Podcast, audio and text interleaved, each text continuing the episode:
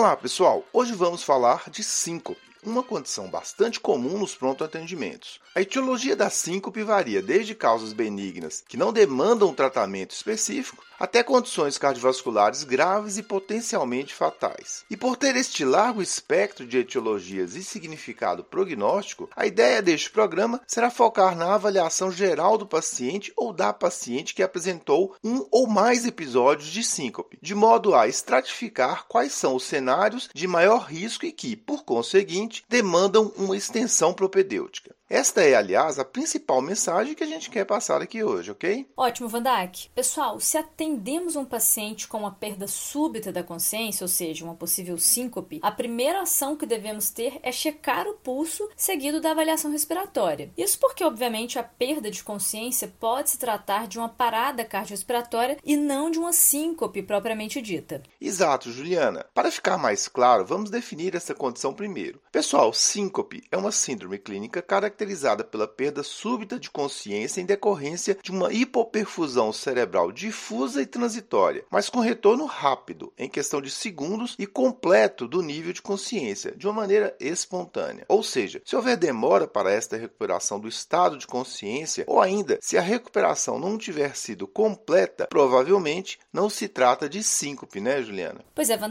esse termo síncope por vezes é utilizado de uma forma mais genérica e ampla, até de fato compreendermos o real contexto clínico. A dica aqui é focar na definição que você mencionou, que envolve necessariamente a recuperação completa e rápida do nível de consciência. Caso essa recuperação não ocorra e não seja uma parada cardiorrespiratória, devemos avaliar distúrbios metabólicos como hipoglicemia, causas centrais como AVC, status não convulsivo ou mesmo estado pós-ictal, ou ainda uma intoxicação exógena. Verdade. Antes de prosseguirmos para a avaliação da síncope propriamente dita, uma outra investigação a ser feita se refere à relação cronológica entre a perda de consciência e a queda. Lembrando desde já que síncope pode ocorrer com a pessoa deitada, portanto ela não vai cair. Se a perda súbita de consciência ocorrer após a queda, ou após uma queda, aí a investigação deve recair sobre um TCE, o trauma crânioencefálico, cuja avaliação inclui inicialmente um ATC de crânio, já que hematoma subdural, epidural e outras condições podem ser a causa da perda de consciência. Importante considerar que pacientes que caem porque perderam a consciência também podem fazer um TCE, o que complica um pouco mais o quadro. Mas vamos adiante. Bom, considerando então que estamos diante diante de uma síncope verdadeira, ou seja, que a perda da consciência tenha sido súbita, porém com recuperação rápida e completa e sem ter sido precedida de uma queda. E aí, Vandak, como que a gente inicia a avaliação do ou da paciente? Bom, Juliana, classicamente a síncope é subdividida em três grandes grupos causais. Primeiro, a síncope reflexa, que engloba aquelas causas vasovagais situacionais, como relacionadas ao esforço durante a defecação e por compressão do seio carotídeo. É o mecanismo mais prevalente, correspondendo a quase 50% dos casos, e sua fisiopatologia é complexa, envolvendo aumento paradoxal do tônus vagal, de maneira a deflagrar bradicardia e hipotensão. O segundo grupo é o da síncope cardíaca, correspondendo a cerca de 20% das causas e cujas etiologias envolvem sobretudo arritmias cardíacas e em menor percentual doenças estruturais. Por fim, existe o grupo das síncopes deflagradas pela hipotensão ortostática ou postural, que ocorre quando quando há queda maior que 20 milímetros de mercúrio da pressão arterial sistólica e ou de 10 milímetros de mercúrio da pressão arterial diastólica em decorrência do ortostatismo, classicamente após cerca de 3 a 5 minutos. A síncope relacionada à hipotensão postural se deve ao comprometimento do mecanismo de vasoconstrição compensatória que acontece no ortostatismo, como em cenários do uso de medicações vasodilatadoras, disfunção autonômica, como no diabetes, ou mesmo em situações de depressão volêmica polêmica. Dentre esses grupos, não precisa nem falar que a síncope cardíaca é o de maior risco, né, Van Dijk? Sem dúvida, Juliana. Por conta disso, o próximo passo da avaliação de uma síncope é investigar fatores de risco e ou doenças cardiovasculares de base. Pessoal, deixa eu só mencionar uma observação importante antes da gente seguir. A pré-síncope, também conhecida como lipotímia, ou seja, aquele estado que antecede a síncope e cuja sensação é de uma perda de consciência iminente, essa situação da pré-síncope também deve ser avaliada de maneira muito semelhante à síncope propriamente dita, ok? Boa ponderação. Bom, o primeiro alerta alerta quanto à possibilidade de uma síncope cardíaca é a presença de arritmia e ou doença cardiovascular bem estabelecida. Mas como isso nem sempre é conhecido, nem sempre está claro, outras características que sugerem síncope cardíaca são também alguns sintomas que podem remeter à cardiopatia, como palpitações, dor torácica ou dispneia. Outra característica fundamental a ser investigada se refere à presença de pródromos, como a tontura ou pré-síncope que, na maior parte dos casos, estão ausentes na síncope cardíaca. Ou seja,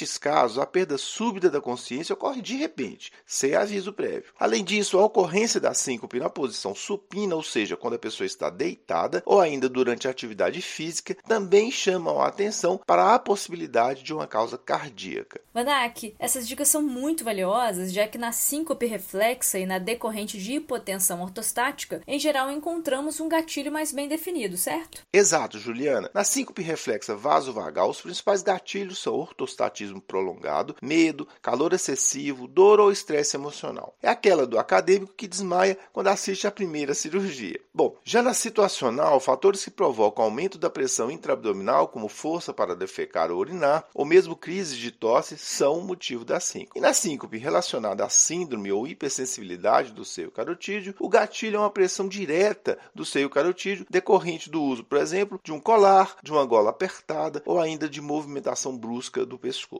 Como na síncope reflexa, há um aumento do tônus parasimpático. Sintomas como dor abdominal, sudorese ou mesmo náuseas também podem estar associados. Já a hipotensão ortostática, como a gente mencionou, tem como história clássica o relato de síncope após poucos minutos da mudança de posição supina para a posição ortostática. Normalmente, a pressão arterial cai quando mudamos de posição supina para a ortostática, isso em virtude da ação da gravidade. Só que nos casos de hipotensão postural, há prejuízos nos mecanismos compensatórios, o que leva à hipotensão, hipoperfusão cerebral e, como consequência, ocorre a síncope. Pessoal, a definição da hipotensão postural envolve a queda maior que 20 milímetros de mercúrio na pressão arterial sistólica e ou 10 na pressão arterial diastólica. Isso após 3 a 5 minutos de ortostatismo, sendo aí que sua verificação deve ser feita de forma objetiva no exame físico, sobretudo em pacientes com fatores de risco para esse tipo de hipotensão, né, a hipotensão postural. Como aqueles pacientes, por exemplo, que fazem uso de vasodilatadores e ou diuréticos, pacientes que fazem uso de álcool ou outras medicações como antidepressivos, anemias intensas, desidratação ou mesmo disfunções autonômicas, como em decorrência de diabetes, alcoolismo e deficiência de vitamina B12. Isso mesmo, Juliana. Bom, como falamos, dentre esses três grupos de causas da síncope, a síncope cardíaca é a de maior risco de evolução desfavorável. Por conta disso, diante de uma suspeita de síncope cardíaca, classificamos o paciente ou a paciente como sendo de alto risco, o que justifica investigação intra-hospitalar, ou seja,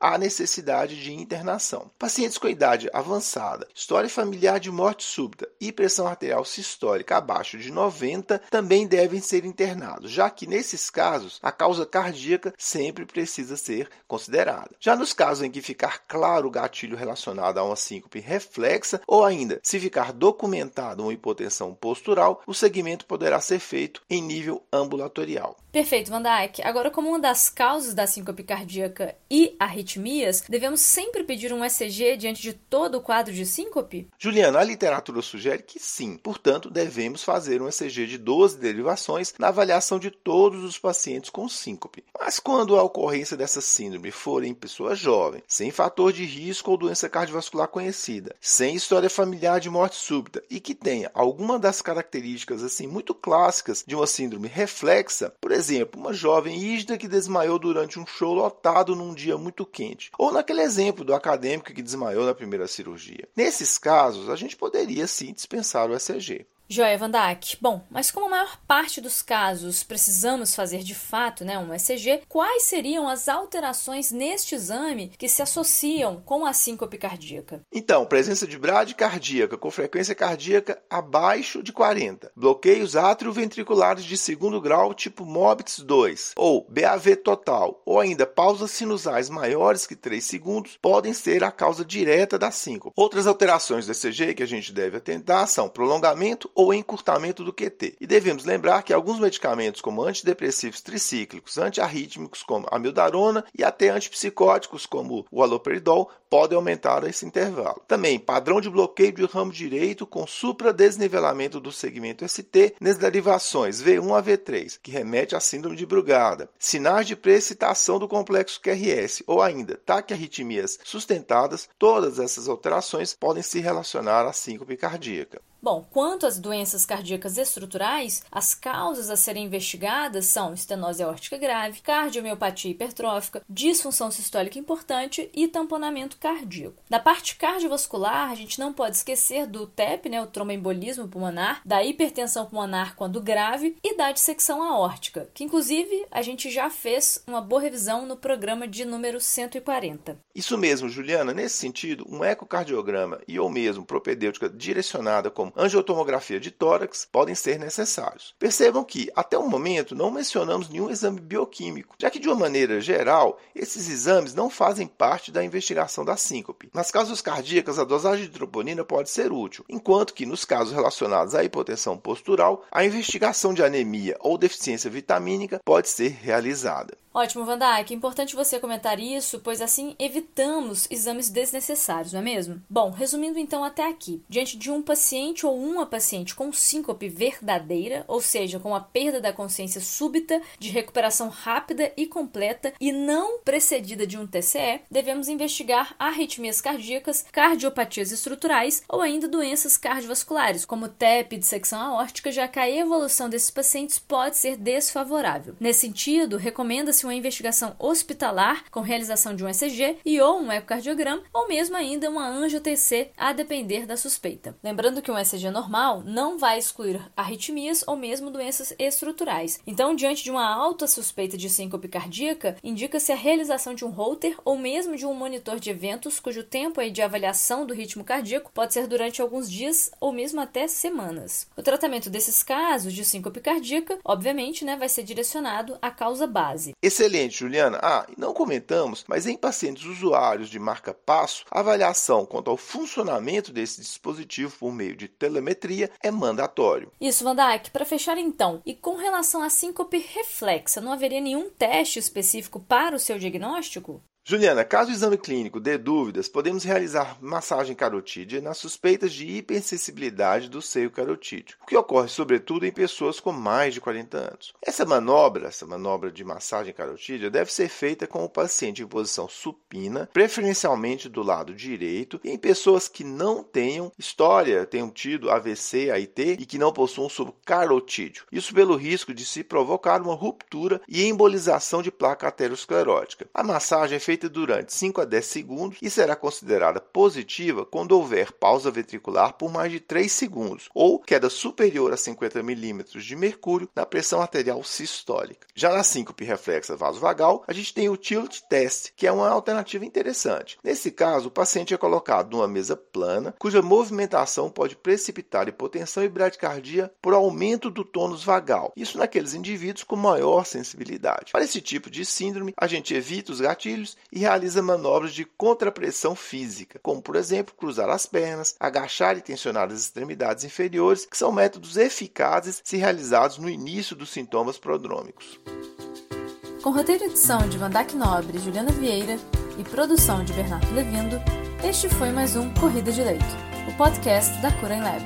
Agradecemos e esperamos tê-lo conosco novamente em breve. Até a próxima semana.